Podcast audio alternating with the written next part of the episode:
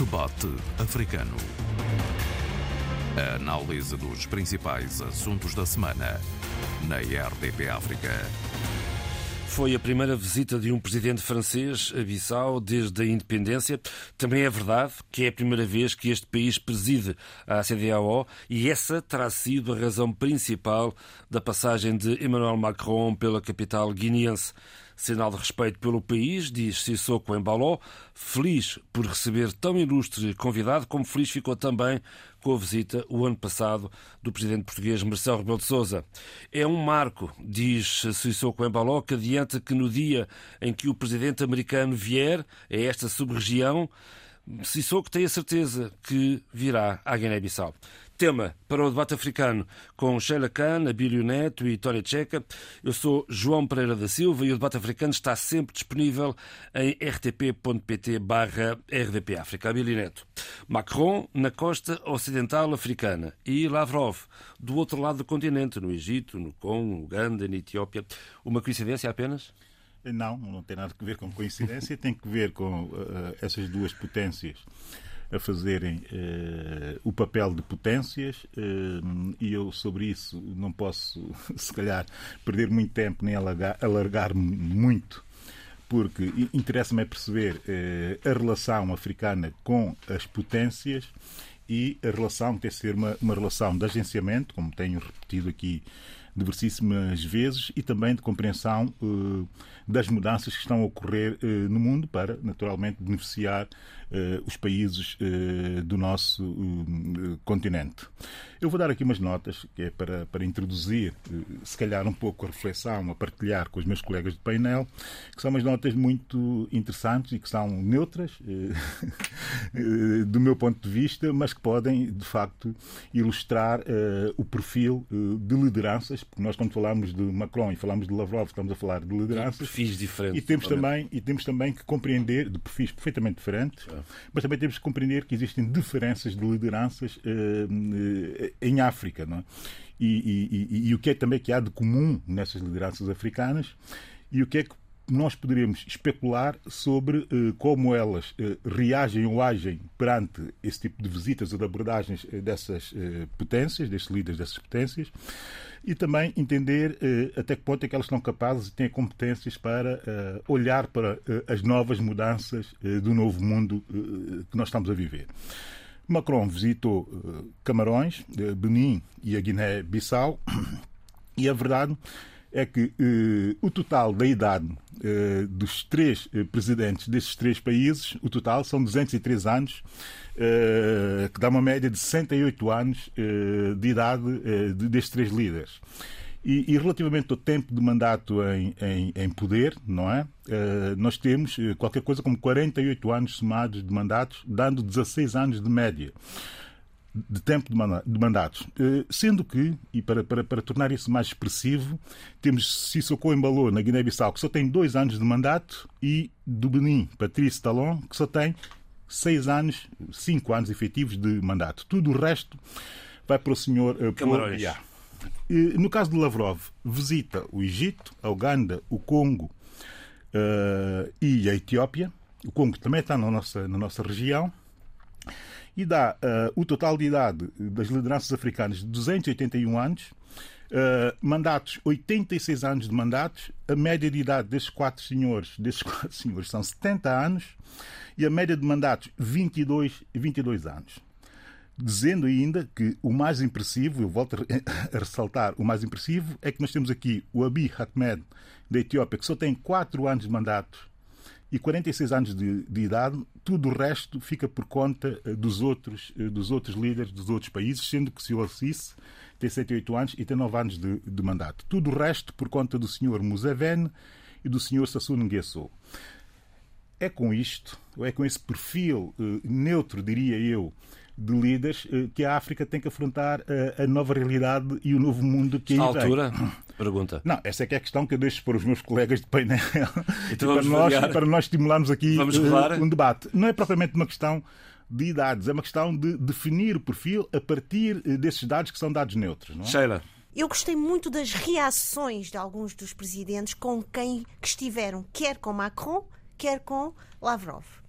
Uh, gostei das palavras do presidente do Benin, do Patrice Talon, em que ele uh, convoca Macron sobre esta questão das Macron fala do imperialismo, uh, desta, desta chantagem alimentar, energética da parte da Rússia, porque Marco, Macron está, logicamente, a encarnar uma determinada narrativa, uma narrativa ocidental, uma narrativa europeia, uma narrativa de soberania. Vamos esquecer aqui isto já, já cansa um pouco esta questão desta reivindicação pós-colonial, que já ninguém tem paciência para isso. Uh, por outro lado, uh, Patrice Talon faz uma espécie de convocação interpelando Macron, dizendo: muito bem, sim senhora, mas nós queremos provas do, do investimento francês privado no Benin. Isso é importante. Não obstante estas insuficiências. Este por um lado. Por outro lado, o presidente do Uganda faz uma reflexão muito interessante em que ele diz: então nós perdoamos, fomos até, tivemos uma atitude de compreensão relativamente aos nossos colonialistas. E porque porque é que nós agora iremos contra, pessoa, contra aqueles que durante 100 anos nos apoiaram? Uh, logicamente que a idade, o tempo uh, de permanência no poder tem uma dimensão importante. Mas acho que a dimensão da, que há pouco o Abilo falava do que eu gosto mais desta expressão da agency, agência. Acho que esta expressão não consegue uh, alcançar um, um, um, uma tradução, uma tradução linear e limpa uhum. em português.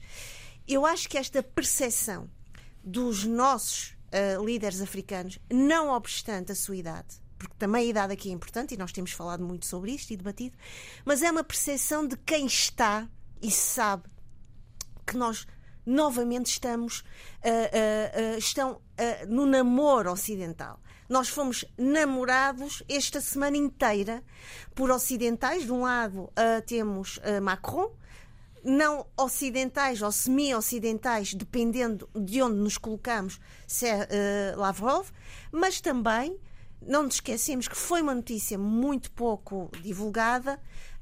o enviado especial norte-americano Mike Hammer está também, nos Estados, está também no continente africano entre os dias 24 de julho e 1 de agosto.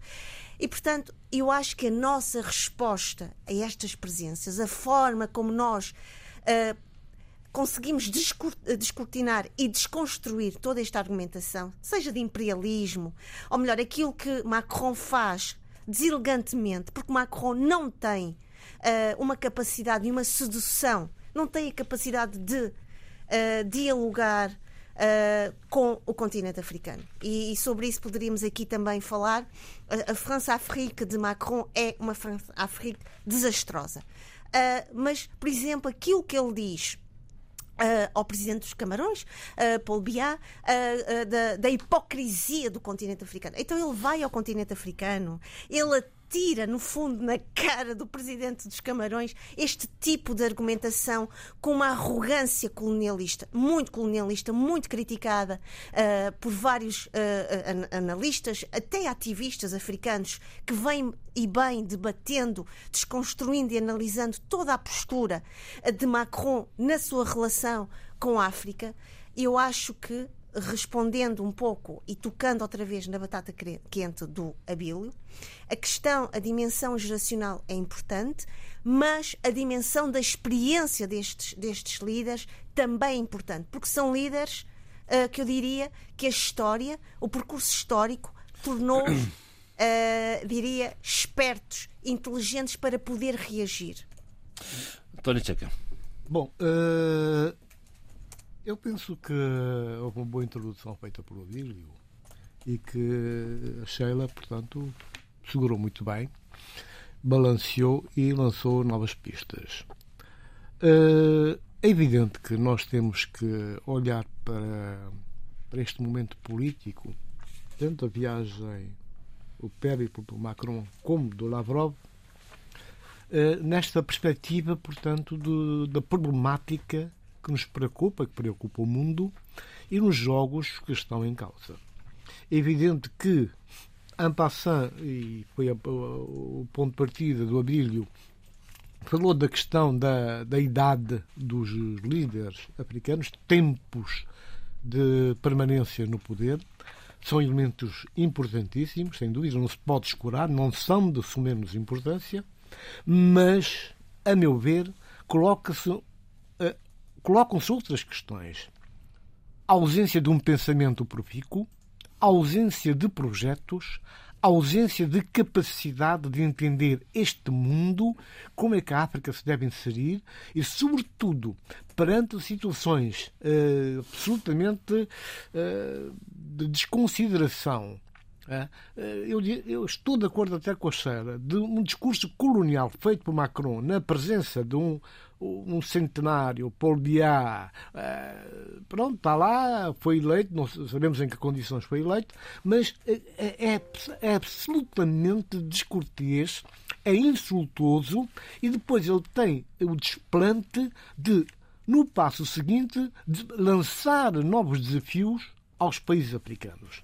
Portanto, insulta, encosta a parede, vocês não são coisíssima nenhuma e agora as, o que nós propomos, o que eu proponho é isto. Bom, é preciso perceber que como é que o Macron vai, faz esta viagem? Vai, o Macron, portanto, é um líder portanto, debilitado, fragilizado, que perdeu muito o seu prestígio, sofreu uma derrota toda a dimensão nas últimas eleições francesas e o, o, o, Macron está à procura de um novo protagonismo. Ele está enfraquecido, ele quer encontrar novos suportes eh, para poder se balancear não só no contexto da política francesa, mas de toda a política europeia.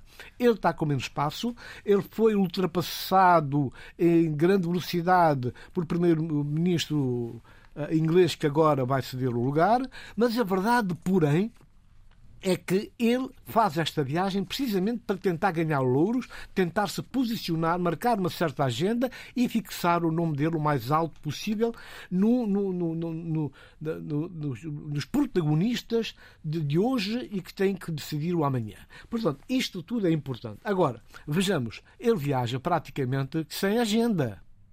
Não há uma agenda enviada ao chefe de Estado para ser preparada e discutida. Não há uma, uma, não há uma intenção de honestidade, não há uma intenção de negociar, não há uma, uma intenção de ouvir o outro. Portanto, ele parte de um pressuposto que é dele e, a partir daí, tem uma receita, tem um posicionamento. É evidente que por exemplo, nesta, nesta, na visita de algumas horas a Bissau, ele consegue fazer mudar a opinião do Sissoko, que durante muito tempo eh, furtou-se a um posicionamento claro, mas sempre afastando-se da, da, questão da Ucrânia, e de repente ele acaba por alinhar, para agradar o, o Macron, eh, condenando, portanto, a agressão da, da Rússia eh, à Ucrânia. É evidente que há contrapartidas, é? há contrapartidas, contrapartidas que ele apresenta, ele Macron, eh, nomeadamente uma ajuda para o orçamento do plano orçamental do Estado da Guiné-Bissau, são 3 bilhões de euros, se não me engano. Formação militar também. Formação militar e pois, mas lança também, atenção, lança também o combate ao narcotráfico e ao terrorismo. E a questão da educação também, Portanto, formação também. Formação são 5, 15 jovens 15 que vão jovens, fazer sim. uma formação no Cotivar ou coisa.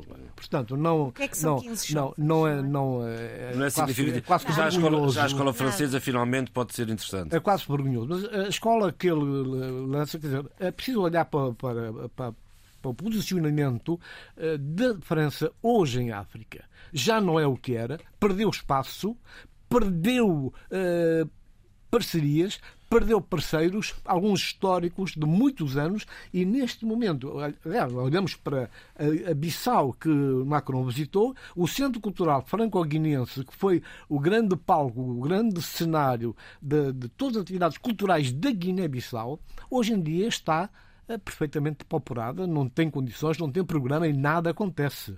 Portanto, mesmo em termos de limpeza e de higiene. Eu estive lá e que realmente aquilo eh, dá uma saudade enorme. Portanto, estas questões eh, mostram que realmente eu volto a esta questão. Macron faz esta viagem para tentar reaver algum capital e para tentar se reposicionar Sim, no contexto da, da União Europeia. Sim, Sem sombra de dúvidas. Agora, eu gostaria só de rapidamente. Mas, uma, uma, última ronda para chamar, passar chamar, chamar a atenção do, da, da, da, do périplo do Lavrov, Sim. que ele vai precisamente eh, contrapor esta, esta, ação do Macron, não é? e é evidente que, que ele lança os seus trunfos, faz as suas ameaças e chama a atenção do, do, do, dos países africanos no género de. Bom, não, não, se esqueçam da história, não é? Eh, quem são estes? O que é que eles fizeram no passado? Como é que vos enterraram? Como é que não vos ajudaram? Como é que vos prejudicaram? E quem são os vossos amigos? Vocês não queiram o mundo, portanto, a ser comandado a uma só voz e pronto. Tudo isso foi apresentado nessa perspectiva de colocar algum peso na outra balança. Muito bem, vamos fechar. Tony, uh, perdão, Abílio, e depois já vou logo a seguir. Tá bem, tá bem. Dois minutinhos no máximo para a gente andar a seguir aqui no programa. Ok, uh, muito rapidamente, eu iniciei-me uh, lançando só uh, informação recolhida por Mais que ver. E, e, e, e, pouco mais do que isso, não quis fazer qualquer pouco tipo mais. de abordagem reflexiva sobre as duas viagens, duas viagens que eu entendo-as de forma igual, igual, igualitária, se quisermos, ou em pé de absoluta igualdade. Do ponto de vista uh, do Macron, uh, começo logo pela, uh, pelas críticas da viagem do Macron. Eu, se fosse um líder africano de qualquer um dos três países que Macron viajou, eu tinha-me recusado a receber Macron. Eu tinha-me recusado a receber Macron. Segundo, e se o recebesse, teria que ter naturalmente a minha agenda para contrapor a ausência da agenda de Macron. E não houve. Nenhuma, eu tenho que dizer o seguinte: eu não tenho que estar a responsabilizar o Macron pelos problemas eh, do seu posicionamento estratégico e do seu jogo geopolítico. Eu tenho que, e volto à questão do agenciamento, tenho que estar preocupado de forma endógena com aquilo que os africanos são capazes de fazer para contrapor, eh, a, a, a, digamos que, a relação de poder que outros nos querem impor. É evidente, é evidente, é evidente que, eh, tendo dito eu, logo no início, que a questão do agenciamento era uh, absolutamente crucial na minha perspectiva, eu devo dizer que a viagem uh, de Emmanuel Macron à África, exatamente por isso, deixou de ter qualquer tipo de relevância, a não ser a relevância folclórica de ele ter feito e ter dito o que disse. Mas pior do que a relevância folclórica, é a irrelevância dos africanos que são incapazes de, ter, de se agenciar. Isso é que a mim me choca e choca muito mais. Eu não trouxe, não trouxe aqueles, aqueles, se bem que tenho dito que aqueles números, aquela informação que eu trouxe inicialmente, que seria uh, de facto neutra, é evidente que aquilo não tem nada de neutro. Porque, no caso de Macron, o único líder uh, africano que deu uma resposta com alguma substância e com níveis de exigência que uh, podem parecer ou simular a ideia de que existe um agenciamento foi exatamente Patrício Talon. Foi exatamente Patrício Talon, que tem um perfil que é um perfil diferente dos outros dois líderes que Macron visitou. No, caso, de Sissoko, no caso Sissoko embalou, houve mais preocupação em fazer aquela visita um folclore e um banho de multidões que nem o Macron sequer na vida dele pensava alguma vez em ter em África, não é?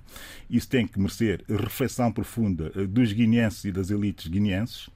E no caso da visita aos Camarões, ao contrário eh, daquilo que muita gente fora da África e, e, eu digo também da diáspora africana, mas também dentro dos próprios Camarões, ao contrário daquilo que muita gente eh, desvalorizou da visita, há um pormenor, que é um detalhíssimo eh, da visita de Macron que eu tenho que realçar como tendo sido positiva, que foi o facto de ter incluído na sua na sua, uh, na sua comitiva o Achille Mbembe, que estava literalmente proibido de entrar no seu próprio país, que é Camarões e ter tido a coragem de incluí-lo e de impor a sua presença na comitiva na perspectiva de um panafricanista, ou pós-panafricanista que eu sou e devo muito a Quilembembe e, ao, e a obra seminal dele que é uh, On Post-Coloniality, uh, eu devo dizer que satisfez-me ver o Achille Mbembe outra vez no seu país e, e, podendo dar entrevistas no seu país, na sua terra, uh,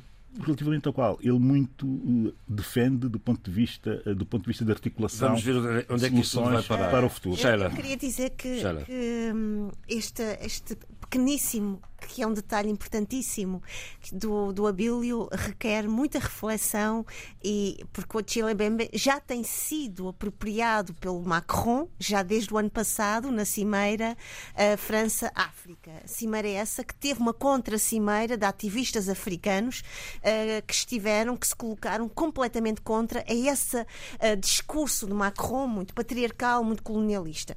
Mas para dizer o seguinte. Um, eu acho que era só rapidamente importante olhar para uh, a visita de Macron e de Lavrov. Uh, é sem dúvida uh, e um, uma guerra de narrativas. Por um lado, temos Macron a dizer que a culpa de tudo isto está a acontecer no continente africano é da Rússia, e em dois países em que ele está, Camarões e Benin, usa dois grandes chavões insultuosos. Num, a hipocrisia do continente africano e no outro o imperialismo e a chantagem alimentar que energética colocada uh, uh, e ativada pela Rússia. Por do, do outro lado temos Lavrov exatamente a ir buscar essa, essa, essa cumplicidade histórica. Vamos ver quem terá os melhores ingredientes para consolidar estas narrativas. Do, acho que havia aqui uma coisa interessante, é que não, não podemos deixar de pensar que Macron vai à Guiné-Bissau, porque neste momento Sissoko é presidente em exercício eh, da CDL. Começamos por dizer isso. eu não disse nada sobre a visita do Lavrov, mas dizer, uh, em 30 segundos. Isto vai beneficiar também o seu comparsa, companheiro, Sall, que está mesmo ali ao lado. Claro. E, portanto, isto aqui é um dois em um de... Uh, é exatamente aquilo que Tony Checa diz. Macron a França perdeu o seu pé. Há aqui um livro, só vou terminar. Há um livro do antigo diretor do Africa Intelligence, Antoine Glacier, em que ele escreveu um livro maravilhoso, A Armadilha Africana de Macron, em que ele explica muito bem esta, esta, esta, este projeto e esta incapacidade de Macron e do seu governo, principalmente o seu conselheiro africano, Pat, uh, Patrick Paris, uh, Franck Paris, peço desculpa, a sua incapacidade de lidar com o continente africano. Mas é verdade isto. Uh, Sissoko está a ser, logicamente, manipulado.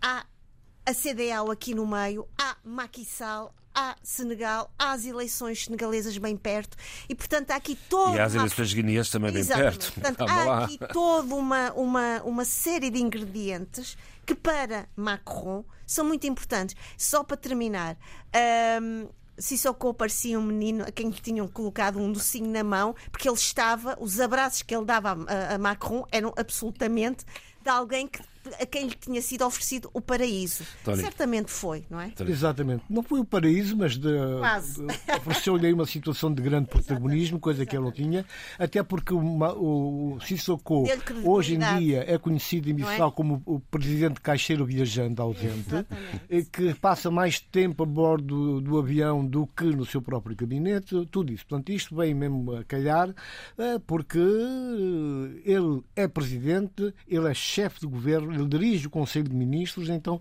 tudo isto vem, portanto, a dar-lhe um protagonismo na Guiné-Bissau e é por isso que houve uma aposta enorme na mobilização de pessoas foram intimadas e compensadas pela sua participação nessa grande, esse banho de multidão que aconteceu. Agora, eu já não vou falar de alguns aspectos que a Sheila já se antecipou, eh, e muito bem, não, não, não volto à questão. Eu só quero chamar a atenção para um aspecto que tem a ver com a questão este xadrez político que se desenha neste momento, eh, com estas duas deslocações, Macron e Lavrov, para estarmos atentos ao discurso de Biden, cada vez mais duro, uhum. mais rijo, e as reações. China respondeu, eu vou resumir uma frase só, não brinque com, com o fogo.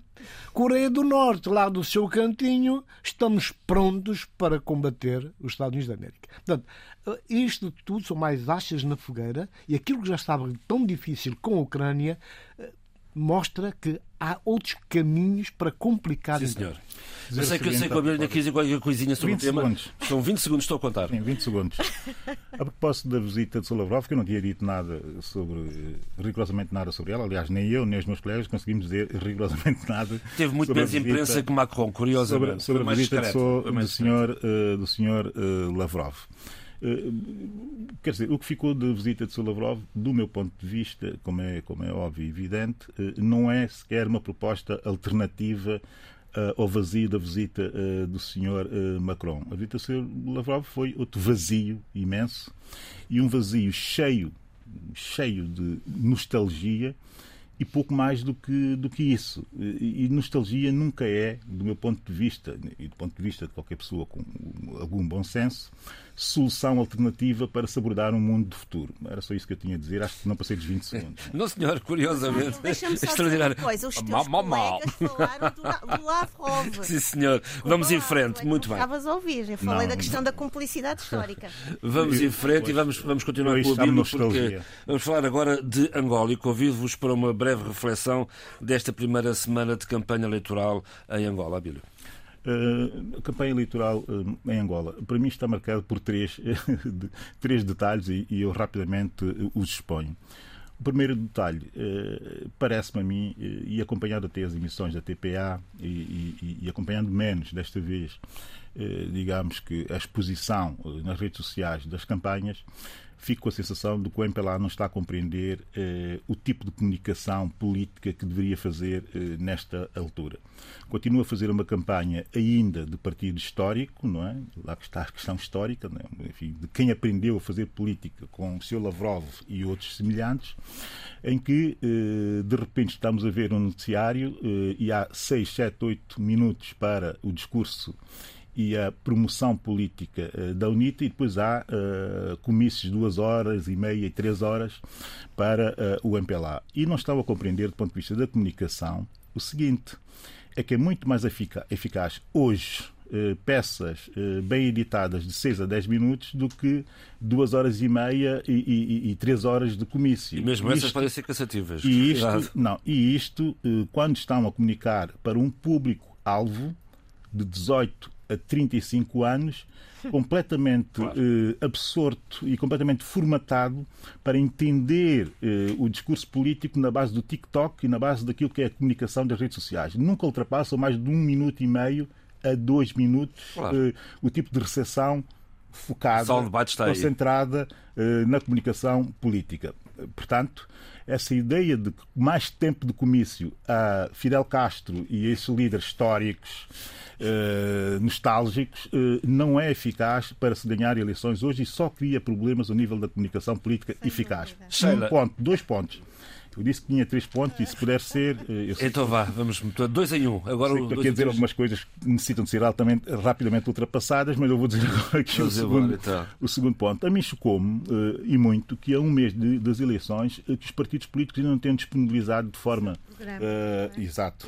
O, o, programa eleitoral, o manifesto eleitoral para todos. É evidente que eu pedi e, e, também tive acesso ao programa eleitoral do MPLA, mas por isso tem que pedir para ter acesso a um programa uh, eleitoral. O da UNITA ficou disponível, acho que a coisa de 48 horas, 24 horas, nem sequer ainda houve tempo para fazer uma reflexão sobre esses programas uh, eleitorais.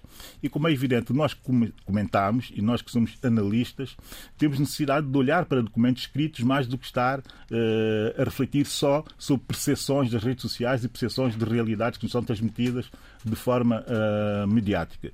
Terceiro elemento, que é o elemento que eu acho que é uh, absolutamente uh, crucial, que é compreender que personalidades acompanharão os dois líderes, que serão eles os, que vão disputar verdadeiramente o poder em Angola, João Lourenço e Roberto Costa Júnior, quem serão os ministros das Finanças dessas duas, desses dois, dessas duas, desses dois candidatos e, e, não está claro quem serão. No caso do MPLA, intui-se que será a mesma Ministra das Finanças. Que, aliás, isso é nota positiva é uma... da tua parte. E, sempre, eh, e isso é eh, naturalmente eh, relevante, mas do lado da UNITA não se sabe.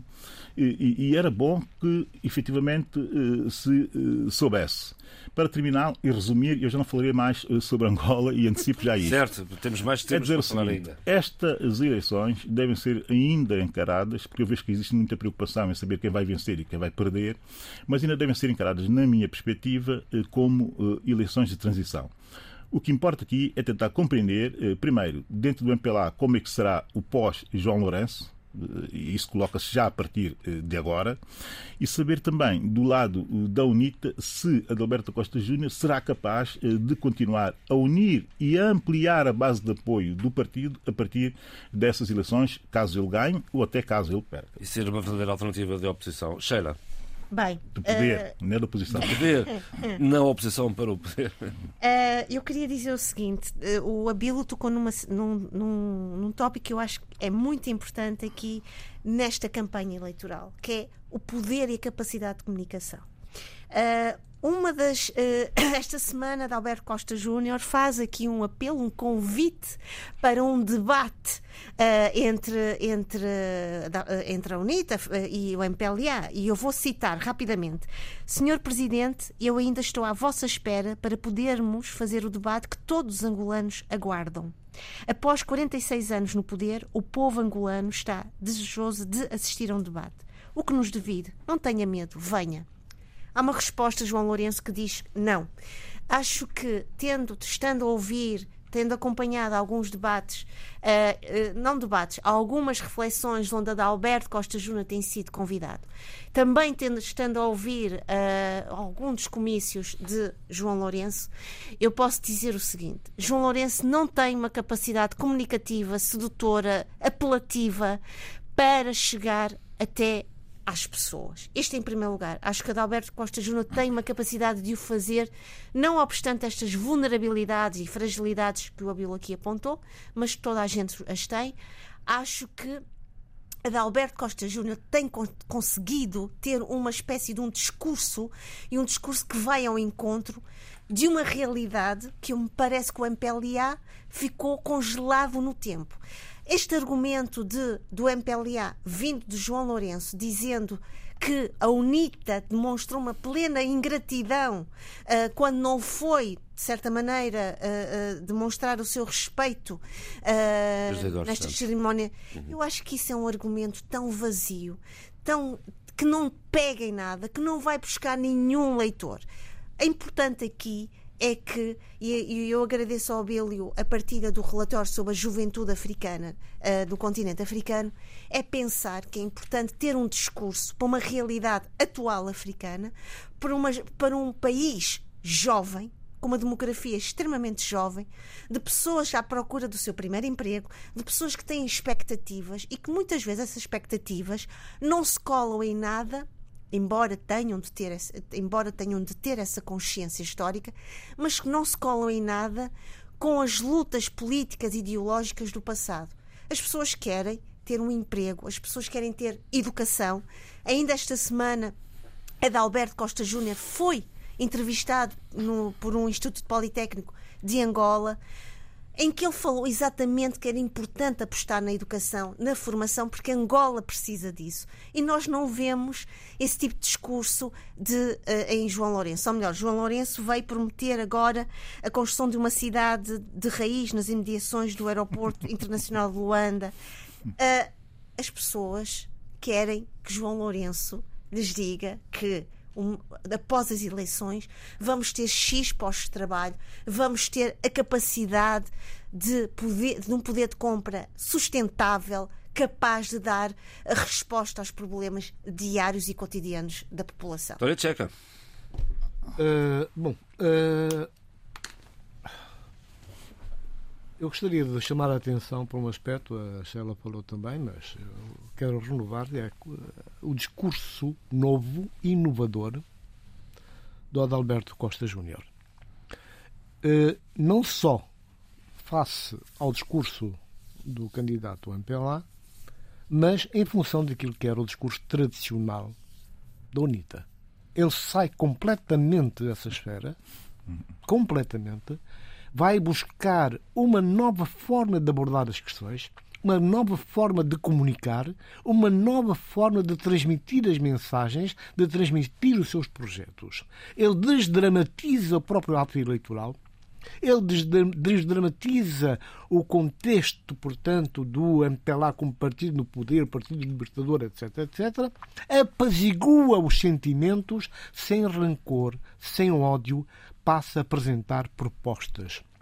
não só apresenta propostas, como ao mesmo tempo interpela o MPLA, interpela, portanto, o candidato do MPLA para que apresente as suas ideias. A verdade é que seria muito melhor, já que se falou nisso, acho que foi a Sheila, se as candidaturas tivessem já apresentado um programa eleitoral. Isso não acontece, obriga-nos a um trabalho muito mais difícil, que é pesquisar os órgãos internacionais, desde o Deutsche Welle, França, RFI, eh, para podermos encontrar mais informação, temas, é? a luz, para ver o que é que eles dizem, o que é que eles falam e como é que analisam as questões. É evidente que vamos sabendo que, por um lado, eh, os órgãos eh, angolanos estatizados, próximos do poder, continuam exatamente a consagrar o seu tempo de antena praticamente ao MPLA e ao seu candidato, o que não é bom. Mas também sabemos, temos informações que as redes sociais, como diz a juventude, está a bombar, têm outras informações e são informações que vão mais de acordo com uma parte, uma fatia grossa dos eh, dos eleitores angolanos que os mais jovens que não têm aqueles laços de afetividade com o passado da história, com o MPLA, com a luta de libertação, têm sim a ver com, portanto, o momento de hoje. O custo de vida, questões de saúde, a questão da alimentação, a escola, a qualidade da escola. São estas questões que interpelam hoje o angolano mesmo os mais velhos, portanto, os pais, os avós, também têm esses problemas. Então, o MPLA consegue rever a sua estratégia discursiva ou tenta apresentar novas ideias de forma diferente, mais cativante, com mais pedagogia, uma outra narrativa e não tem necessidade de atenção nesse aspecto de trazer os Eduardo Santos ao debate que isso só joga contra os interesses do MPLA. É de veras importante isso. E também não acho bem que o facto da UNITA ter assessores, parece que tem assessores israelitas, que seja, portanto, um crime de lesa pátria. Portanto, tem sido usado como arma de arremesso, não me parece bem, uhum. porque qualquer uma das formações pode e deve ter, portanto, o assessor. Eles já estão em Angola há muito tempo. E não foi o Unity que os foi buscar, não. Pois, Uns anos é, atrás. Mesmo, mesmo, mesmo, mesmo que tivesse sido, quer dizer, é normal que as pessoas, portanto, apetrechem os seus aparelhos para a confrontação. Eh, Sim, senhor. Eleitoral. De resto, há uma, há uma coisa que fica, que marca este início de campanha eleitoral, que é os acontecimentos do passado, do primeiro dia de campanha, no fundo, dos motoqueiros e dos mototaxistas que provocaram ali o caos em Luanda no sábado passado passado. Vamos em frente no programa. Sheila, vou até aí para falarmos um pouco de até Moçambique. Aí Moçambique. Até aí Moçambique, justamente. Não vinha aqui a Gaia. Já me está a ler os pensamentos. Ora bem, aqui duas questões uh, uh, breves que temos que abordar, naturalmente. É a situação em Cabo Delgado não para de, de, de ser notícia, uh, pelos piores motivos. Continuam os ataques às aldeias, continua a incerteza, apesar do, do poder manter um discurso mais, mais tranquilo, os, as notícias de ataques sucedem-se. E também aqui o caso, há dois casos de justiça que marcaram a semana, Xalacan. Sim. Uh, bem, relativamente à, à questão, à insegurança, para ser mais concreta e precisa, em Cabo Delgado, infelizmente continuamos a, assistir a ataques e isto os vários estudos e os vários observadores uh, de terreno já vêm dizendo, logicamente que o governo tem um argumento que se, uh, a presença da SADEC é importante, que tem conseguido uh, dificultar a vida a estes insurgentes, mas a verdade é que as coisas continuam a acontecer. E, se não estou em erro, há duas semanas atrás eu falei exatamente esta questão de, de esta permanência no tempo e desta continuidade que terá, logicamente, consequências não ao nível pontual, ao nível do momento, mas também os traumas ao nível geracional. E, portanto, uh, isto, infelizmente, João Pereira, a Billy Tony Checa, Uh, vamos continuar a dizer o mesmo, infelizmente, durante algum tempo, e esperemos que esse tempo seja uh, e termine rapidamente, mas nós não sabemos a brevidade desse tempo. Dois momentos importantes que também pautam esta semana é de todo, e para mim, mais importante, a condenação da antiga Ministra do Trabalho, Maria Helena Taipo, que foi condenada a 16 anos de prisão. 16. Efetiva. Efetiva. Entre outros uh, seus uh, uh, coniventes. porquê? Pelo, por questões de peculato, por questões também de participação económica, de desvio de fundos uh, no equivalente de 1,6 milhões de euros, enquanto foi diretora. Uh, não, Ministra do Trabalho. Ministra do Trabalho, mas tendo em conta. Ela tinha o peludo da direção, o da direção do Trabalho Migratório. isto é importante ao nível da justiça em Moçambique. E importa dizer o seguinte: que eu estive muito atenta às palavras da juíza, dizendo, a juíza dizia a um determinado momento que esperou ao longo de todo este processo que uh, uh, pelo menos a ex-ministra pudesse assumir alguma meia-culpa, algum sentimento de arrependimento. E o que, a, e a que aquilo que mais a, a surpreendeu foi a postura dela que não que sempre desde o início se colocou no papel, no papel de inocente e de que não ter, não ter feito nada. E portanto isto é extremamente uh, grave em termos morais, tendo em conta que estamos a falar de uma ex-ministra, uma ministra de Trabalho, mas também eu acho que é um ponto muito importante para Moçambique, quando também este momento uh, temos, a, até foi adiado uh, para o dia 1 de novembro, a sentença da leitura final sobre as dívidas ocultas. Portanto, é também para Moçambique, para a justiça, uh, um, um, ponto positivo. Estamos a falar de 16 anos de uhum. sentença efetiva.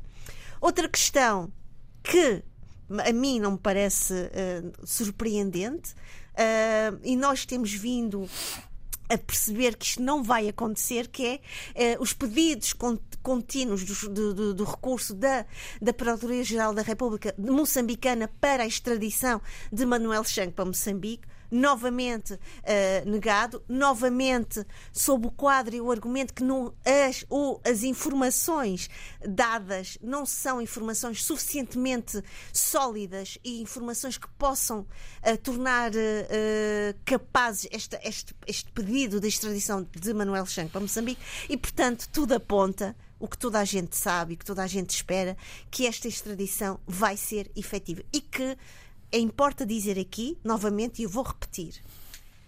Estados Unidos têm aqui um, um ponto, um, um, uma, uma presença efetiva, mas também uh, uh, uh, as ONGs, o Fórum de Monitoria do Orçamento, que é uma coligação de várias agências ativistas, tiveram aqui um forte empenhamento para não para dificultar. Basta a sociedade para, civil a funcionar. Exatamente. Para poder uh, exatamente empurrar uh, Manuel Chang para os Estados Unidos. Porquê? Para que, este, para que este julgamento seja realmente um julgamento entre aspas, que seja possível, que seja limpo e que seja efetivo. Doutora Checa, brevemente. Uh, bom, uh, só voltando à questão do Cabo Delgado, para uh, sublinhar o que disse a Sheila, dando alguns números mais eh, atuais. Eh, neste momento há para cima de 3, 36 mil deslocados. um número enorme de mulheres e crianças vítimas de abusos sexuais, sem dúvida. Exatamente. 30 mil pessoas sem energia. 80% das estruturas de saúde foram danificadas e agravado pela fuga de quadros da saúde que, com medo da situação de guerra. Quanto à questão do, a questão do Manel Chang, devo dizer que realmente ele está cada vez mais perto de rumar para os Estados Unidos. E aqui a questão que a Sheila perguntava: o que é que Moçambique ganha? Moçambique ganha e pode ganhar muito, porque não só pela forma como eh, o julgamento vai ser conduzido, mas também porque vai poder clarear algumas questões que ainda não foram devidamente eh, tratadas em, em, eh, em, tribunal e que tem a ver com o aparecimento dos crimes, onde vai surgir exatamente o, o grosso do montante desviado eh, de Moçambique para fora. Portanto, nessa altura, Moçambique tem muito a ganhar, porquanto, como diz o Adriano Novulunga, da, no Vunga, da, do Vunga, é, é, uma forma. Portanto, de integridade pública. Exatamente. É uma forma de Moçambique, portanto, dar um passo para fora da pobreza e tentar recuperar aquilo que é património da, da, do Deixa-me só dizer, posso, tenho, tenho algum tempo, Faz favor, Concordo com, com Tony Checa nessa, nessa perspectiva, mas é importante dizê-lo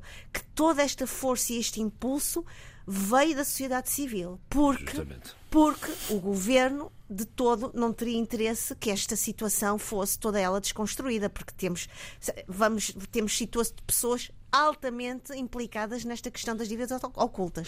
E o Adriano Bunga é uma das figuras que na sociedade que tem civil expli- conseguiu dar a luta e, E tem e empurrar para esta imenso, situação com dados concretos imenso, e com discurso exatamente. ousado. Eu devo dizer, eh, em 15 segundos, e não mais do que isso, o seguinte a propósito da situação do senhor Manuel Chan. Manuel Chang eh, entre África do Sul, Moçambique e Estados Unidos da América. Nesta altura, o processo que levou à detenção do senhor eh, Manuel Chang eh, na África do Sul, nos Estados Unidos é um processo praticamente concluído. Todos que deveriam de ser eh, julgados já foram julgados, já negociaram Já o tempo de negociar e a verdade é que está tudo praticamente encerrado do lado dos americanos. Só falta mesmo o Chang. é o Só seu falta Chang que tem o processo todo efetivamente eh, montado eh, para eh, escutá-lo e para obrigá-lo a fazer algumas revelações que ele tem efetivamente que fazer.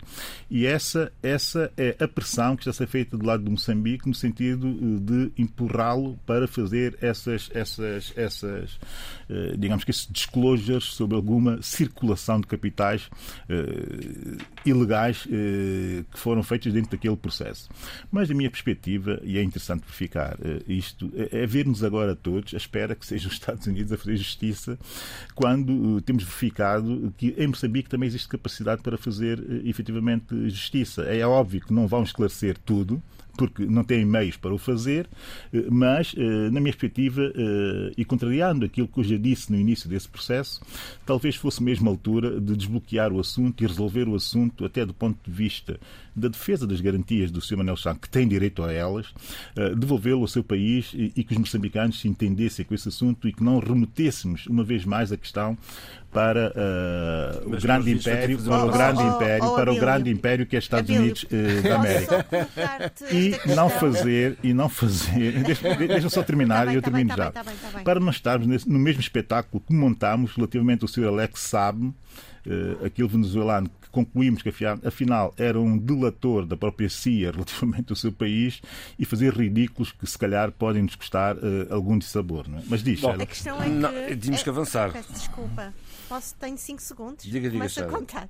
A questão é que algumas pessoas, pensadores, analistas, a pergunta é ah, se Manuel Chang fosse extraditado para Moçambique, o que é que lhe poderia acontecer e o que é que, o que, é que acontecendo a Manuel Chang iria obstar este julgamento? Bom, vamos em frente. Sheila, ah, há uma coisa que eu gostava de. De resto, é uma, é uma, uma nota sua, ah, uma breve referência antes de passarmos às sugestões de leitura eh, para este fim de semana e para, e para, o, para o querido mês de agosto.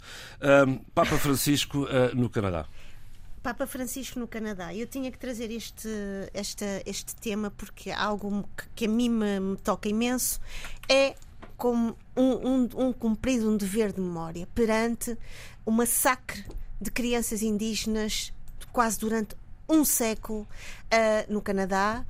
Crianças que foram compelidas a, a, a serem entregues a, a vários pensionatos da Igreja Católica, crianças que sofreram situações de violência sexual, violência psicológica, violência física e, muito recentemente, a descoberta de centenas de, de, de esqueletos dessas crianças e que e que foi até materializado no prémio do World uh, Photo Press um, uma jornalista, uma fotojornalista em que ela colocou várias cruzes e vestidos uh, para marcar e para recordar uh, essa presença hedionda e esse comportamento hediondo de assimilação cultural, de uma espécie de, de, de apropriação das vidas dos outros. O Papa Francisco vai ao Canadá, Uh, esteve em meditação, em reflexão. Foi muito importante a forma como ele esteve com as comunidades. Vê-se jovens a dizerem: Eu aguardei por este momento. Uh, pessoas sobreviventes que vieram falar, que guardam, guardam, é importante dizê-lo, uh, roupas desse tempo.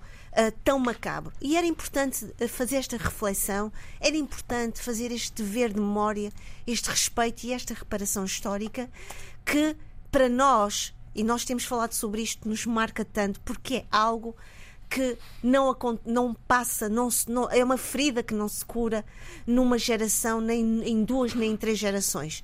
E era importante dizer que esta visita ao Canadá uh, é de todo um respeito por estas comunidades indígenas que sofreram tanto e que agora uh, começam a ver também no plano da, da, dos, da, da, da solidariedade pública, internacional, esta, esta reflexão maior e este reconhecimento do sofrimento que foi a assimilação cultural. Muito bem, Sheila, fica, continuo consigo para as propostas. Um minuto, por favor. Eu decidi uh, falar de dois livros, mas vou só falar de um livro. Quero falar de Alejandro Zambra, que é neste momento, e eu falo, sou muito suspeita por isso, é um grande, grande escritor uh, chileno, uma das vozes mais uh, uh, acaloradas, mais acarinhadas no plano literário, da crítica literária tem três livros excepcionais: uh, uh, Bonsai, uh, Maneiras de Voltar para Casa, que é um pouco, é um pouco não, é exatamente a, vivência chilena das crianças no tempo da ditadura de Pinochet, e agora este que estou a ler, que é Poeta Chileno, que é o Chile pós-Pinochet, um, um Chile que se reconstrói, que vive uma primavera pós-ditadura, mas também é um Chile com toda a sua o seu esplendor dos seus poetas, da sua literatura, da sua música, da sua gastronomia. Assim, só para terminar, uh, Alejandro Zambra é um, um, é um escritor jovem e que escreve, escritor. escreve, posso dizê-lo, vou beijar-lhe as mãos maravilhosamente bem. É um grande escritor. Bonsai é um grande livro, efetivamente. Uh, eu queria fazer aqui uma menção à terra daqui do nosso companheiro Adílio, Obrigado. Meio Príncipe, pela nona Bienal de Cultura Arte, que aconteceu de 25 de junho a 25 de julho, uh, com uma questão que eles colocam: como transformar o antigo entreposto dos escravos de São Tomé num território permanente de criação artística, intercâmbio culturais, investigação científica, residências literárias, artísticas, etc. E eles respondem levando jovens artistas, investigadores de São Tomé, Angola, Moçambique, Cabo Verde, Guiné-Bissau, Portugal e Brasil que se encontram, juntam-se na terra eh, da poesia hum. e do verde mais verde que eu já conheci e põem a bandeira de cultura lá no alto do mastro. Portanto, houve muita criatividade, muita construção. E a pergunta feita por João Carlos, que é o mentor, e a sua equipa, Cacau, que é o mentor desta iniciativa, realmente a resposta está dada por eles mesmos. A forma participativa como uh, a juventude esteve lá reunida, como refletiram, como pensaram e o que têm preparado para a 11 primeira. Isso foi uma ultrapassagem para a direita porque a Bienal já acabou. Isto era uma proposta para este fim de semana. Meu querido amigo, é mais uma não, nota não, é, uma, já acabou. É uma, e não dá tempo para tudo, meus caros. Eu quero... É uma excelente homenagem eh, mas, e mas, eu vale, tenho que agradecer ao é, António Checa, é eh, porque eu vinha também com o propósito de fechar, de certa forma, a Bienal, mas o António Checa, as palavras dele já, já são suficientes e não vale a pena acrescentar muito. Agora a proposta de leitura, rapidamente. Pronto, o livro uh, do escritor guinense Emílio Tavares Lima. Vai ser uh, sábado, amanhã, às quatro e meia na UCLA, no quadro da exposição Olhares de Guinendade, Artes da Guiné-Bissau.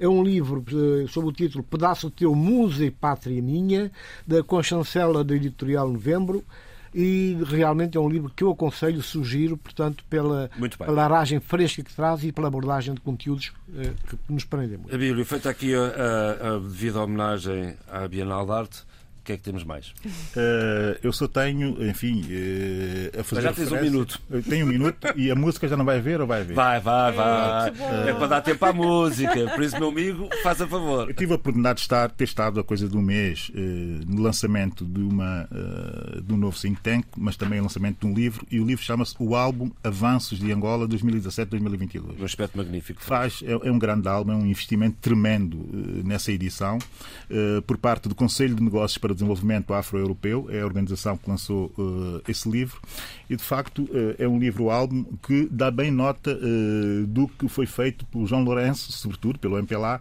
nessa última legislatura, mas também dá bem nota do que ficou por fazer.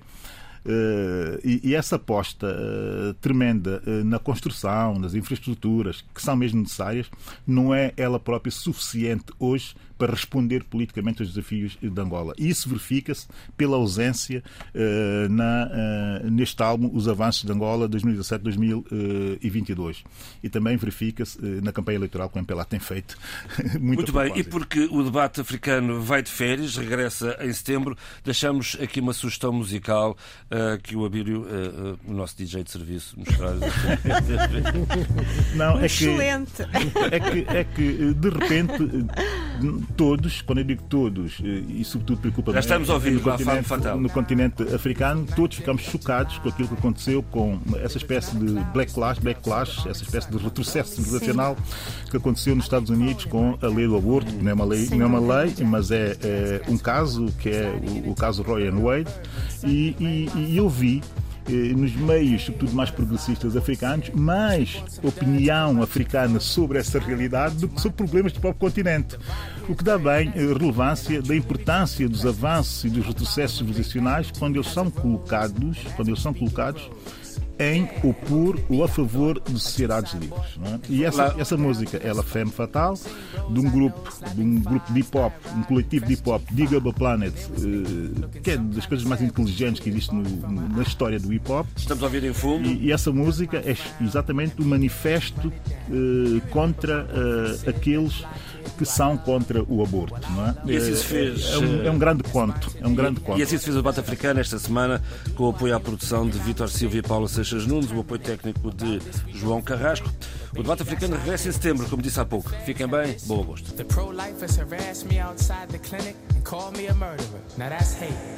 So needless to say, we're in a mental state of debate. Hey, beautiful bird, I said, digging her somber mood.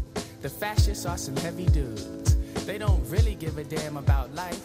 They just don't want a woman to control her body or have the right to choose. That ain't nothing.